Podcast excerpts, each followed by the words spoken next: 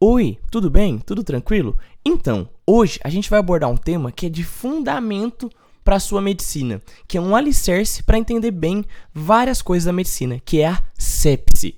Meu nome é Lucas e esse é o Consegue Me Explicar. Antes de mais nada, eu tenho que te fazer aqueles avisos de sempre. Se você não segue o Consegue Me Explicar aqui no Spotify e no Cashbox, por favor, cogite seguir. Basta você clicar nesse botãozinho de seguir para você estar tá recebendo todo domingo três novos episódios. Sim, todo domingo saem três novos episódios do Consegue Me Explicar pela parte da manhã. Então é um conteúdo bom, de, de gratuito para você estar tá sempre se informando sobre os temas da medicina e estar tá atualizando seu conhecimento. Além disso, eu te convido a seguir o Consegue Me Explicar lá no Instagram. O Instagram do Consegue Me Explicar é arroba consegue me explicar underline arroba consegue me explicar underline. Siga para você não perder nenhuma das minhas notificações e todos os avisos são passados pelo, por lá também, pelo Instagram.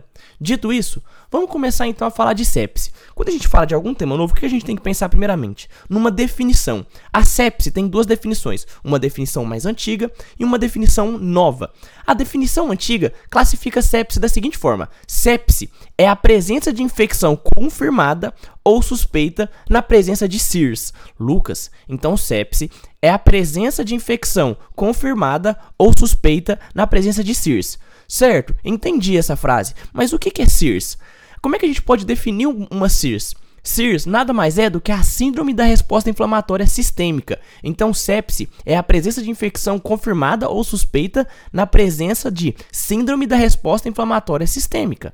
Até aí, tudo bem, essa é a definição antiga. Mas como a gente vai poder então definir essa SIRS? Como eu te disse, a SIRS é isso que eu te falei, é a Síndrome da Resposta Inflamatória Sistêmica. Ela é definida por dois ou mais critérios que eu vou te mencionar. Se você tiver dois ou mais critérios desses, como temperatura maior que 38 graus ou menor que 36, frequência cardíaca maior que 90 batimentos por minuto, frequência respiratória maior que 20 incursões respiratórias por minuto, ou Pressão parcial de CO2 menor que do, de 32 mg de mercúrio, leucócitos maiores que 2 mil, desculpa, maiores que 12 mil ou menores que 4 mil, ou bastões maiores que 10%. Então, se tiver dois ou mais desses critérios, que são temperatura, frequência cardíaca, frequência respiratória, é, leucócitos ou bastões, se tiver dois ou mais desses critérios, a gente vai classificar como SIRS. Ah, Lucas, então os critérios são temperatura, certo? Frequência cardíaca, certo?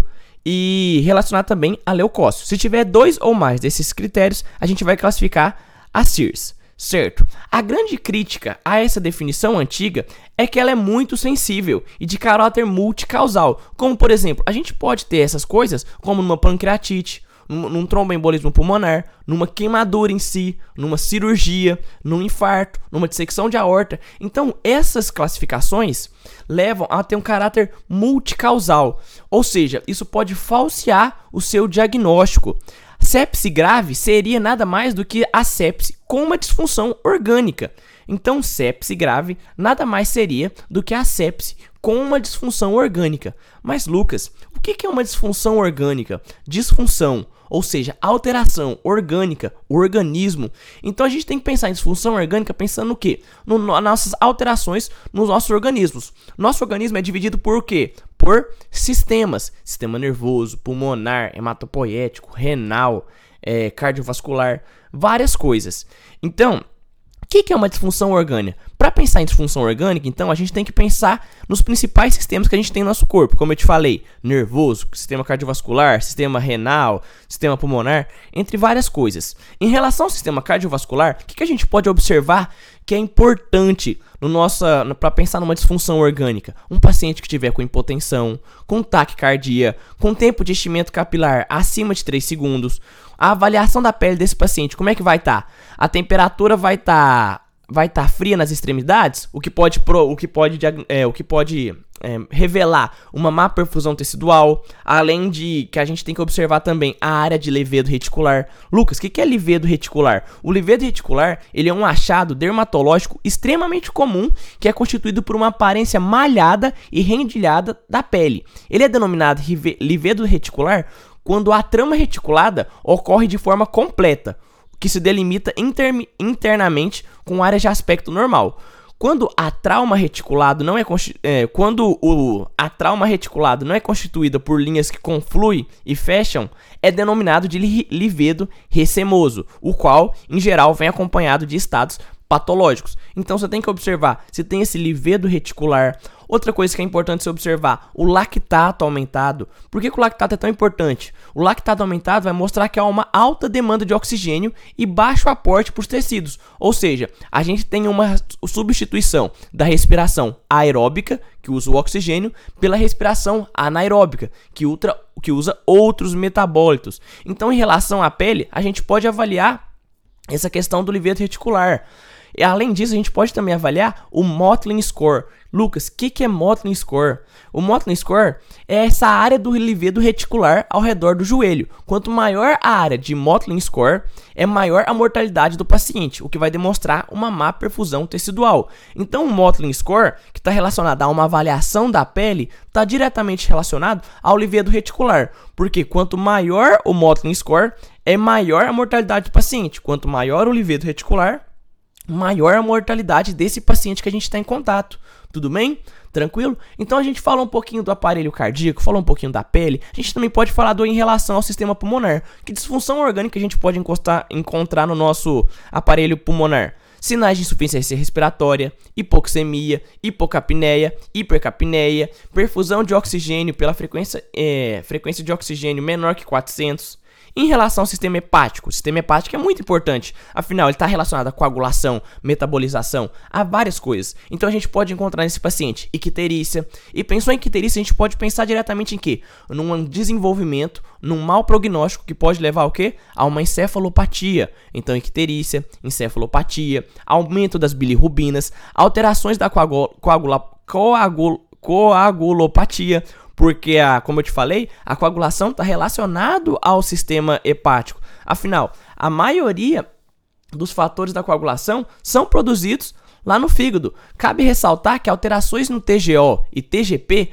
vão demonstrar lesões hepatocelulares, mas não disfunções hepatocelulares. Você falou assim: "Ah, Lucas, eu estou pensando em uma disfunção orgânica relacionada ao sistema hepatocelular. Eu vou pedir TGO e TGP. Tudo bem, você pode pedir TGO e TGP, mas ele não vai demonstrar uma disfunção hepatocelular, mas sim uma lesão hepatocelular. Você consegue entender? São coisas diferentes, uma lesão com uma disfunção, com uma alteração. Tudo bem? Tranquilo. Em relação ao sistema hematopoético, a coagulação, o que a gente pode observar nesse paciente de sepse?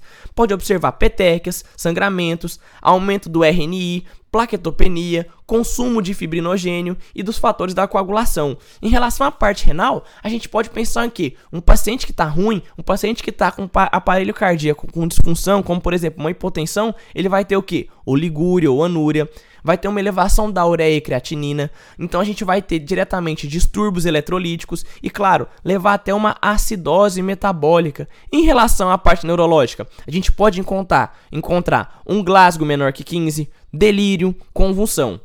Mas nessa classificação antiga, eles também classificavam choque séptico. O que é choque séptico? Choque séptico nada mais vai ser do que a sepse grave com hipotensão sem resposta a volume, ou seja, aquele paciente que necessita de um vasopressor. Então, é choque séptico é a sepse grave com hipotensão sem resposta a volume. O paciente vai necessitar de um vasopressor. Lucas, isso tudo é definição antiga. Sim, vamos falar então agora da definição atual de sepse, a definição que tem sido usada e por que ela é melhor. Sepse, então, nada mais vai ser do que é, sepse vai ser infecção com disfunção orgânica. Na definição atual, sepse é infecção com disfunção orgânica, ou seja, é uma infecção que mexe diretamente nos nossos sistemas: sistema pulmonar, hepático, sistema hematopoético, parte renal, parte neurológica, parte cardiopulmonar. Então, sepse é uma, é uma infecção com disfunção orgânica. Além disso, na definição atual, foi retirado o conceito de sepse grave. O conceito de sepse grave não existe mais na definição atual, enquanto que antigamente a gente definia sepse grave como a sepse com disfunção orgânica. Mas Lucas, isso é o conceito atual. Sim, então foi retirado o conceito de sepse grave. Hoje em dia, sepse nada mais é do que infecção com disfunção orgânica. E como é que ficou a classificação de choque séptico? Choque séptico, na classificação atual, é a sepse que a hipotensão, sendo que a pressão arterial média é menor que 65 milímetros de mercúrio. Então, sepsis, choque séptico é a sepse, que é a hipotensão, sem resposta a volume. Se não há resposta a volume, o paciente vai necessitar do quê? Do uso de um vasopressor. Além disso, essa sepse, que este choque séptico, que é uma sepse que é a hipotensão, sem resposta a volume, também vai haver o aumento do lactato, maior que 2 milimols por litro ou maior que 18 miligramas por decilitro. Então o choque séptico vai entrar dois conceitos, a hipotensão e o lactato, maior que 2 milimols por litro ou 18 mili, é, miligramas por decilitro. Então agora o choque séptico entra duas coisas, é a sepse com uma hipotensão, além de também haver o lactato sérico maior que 2 milimols por litro ou 18 miligramas por decilitro. Beleza? Tranquilo. A gente comentou do lactato, mas a gente pode falar de novo. O que é esse lactato mesmo? O lactato é um preditor independente da mortalidade. Ele vai nos marcar uma disfunção orgânica do paciente. Todavia, a gente tem que lembrar que o lactato é o balanço entre a produção aeróbica, ou seja, a hipoperfusão sistêmica e a depuração orgânica, que é depurado pelo fígado. Beleza? A gente vai ter dois tipos de hiperlactemia: hiperlactemia tipo A e hiperlactemia tipo B. A hiperlactemia tipo A estava relacionada ao choque, a uma hipoperf uma hipopor é, uma hiper desculpa, a uma hipoperfusão sistêmica, ou seja, a uma baixa perfusão dos tecidos com oxigênio. Então a hiperlactemia tipo A está relacionado a o choque e, tá, e tem como consequência uma hipoperfusão sistêmica. Já a hiperlactemia tipo B está relacionada a outras causas que não hipoperfusão sistêmica, entre elas a depuração orgânica por conta do etilismo, drogas, até metformina em si porque o lactato ele é depurado no nosso fígado. Então, hiperlactem hiperlactemia tipo A está relacionada ao choque, a hipoperfusão tecidual. Hiperlactemia tipo B está relacionada a etilismo, droga, metforminas, ou seja, a depuração do lactato de maneira orgânica pelo fígado. Beleza? Tranquilo?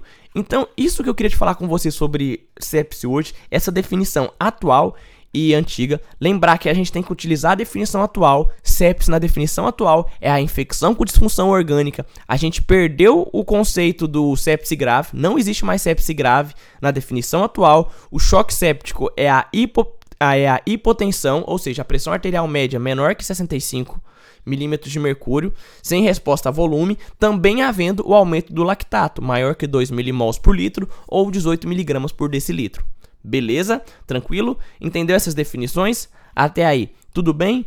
Certo. Então no próximo episódio eu acho que a gente vai comentar um pouquinho sobre diagnóstico, se eu não me engano. Eu espero que você esteja bem, espero que sua família esteja bem. Não esquece de compartilhar o Consegue Explicar com todos os seus amigos, familiares e quem você interessar. E por favor, por favor, siga o Consegue Me Explicar aqui no Spotify e no Cashbox. E claro, siga a gente no Instagram. O Instagram do Consegue Me Explicar é arroba Consegue Me Explicar underline.